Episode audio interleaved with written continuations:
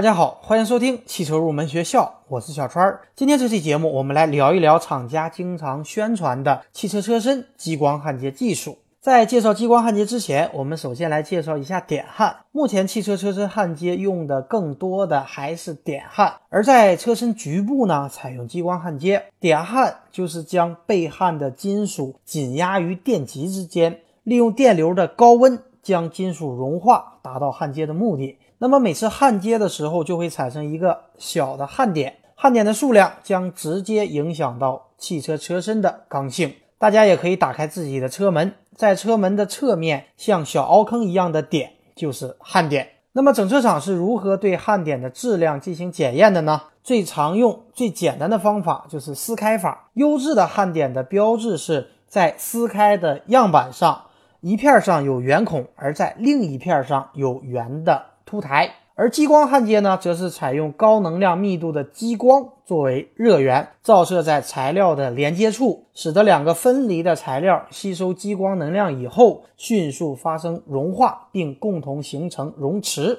在随后的冷却过程中，两个材料一起凝固而连接在一起。所以说，激光焊接它是连续的，而点焊呢是呈点状的。打一个不太恰当的比喻。如果说激光焊接像拉链一样把衣服的两边连在一起，那么点焊就更像是扣子把衣服扣在一起。那么激光焊接具有哪些优势呢？首先，激光焊接它加热范围集中，而且我们可以精确控制。另外呢，它焊接变形小，外形美观，焊接的速度也更快。提起激光焊接，大家最先想到的是大众汽车。大众旗下的车型，它的车身的顶盖和侧围连接处是没有装饰条的，这是汽车外观上我们能够直接看出激光焊接的地方。大众车之所以没有装饰条，是因为车身顶盖跟侧围的连接采用了激光焊接。那么激光焊接它的焊缝变形更小，处理以后我们可以直接进行涂装，不需要加装装饰条。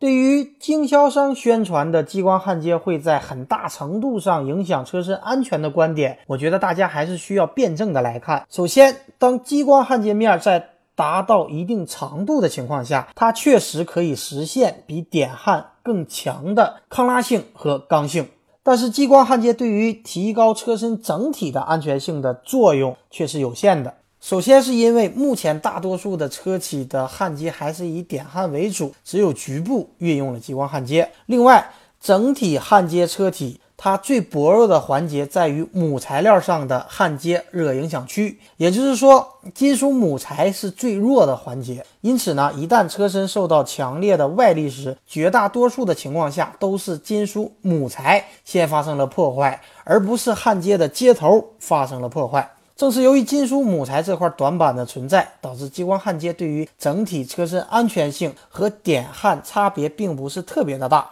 所以，衡量一辆车的车身的整体的安全性，并不能够仅仅以焊接技术来判断，我们还要看车架、车身结构设计和材料选择是否合理。所以说，对于经销商宣传的激光焊接对于整体车身安全性的影响，大家还是要。客观辩证的来进行理解。好的，以上呢就是本期节目的全部内容。如果大家有汽车方面的问题，可以添加我的微信三三五三五二七八六九。如果大家有需要的汽车用品，也可以通过节目下方查看我们的汽车用品店。我们下期节目再会。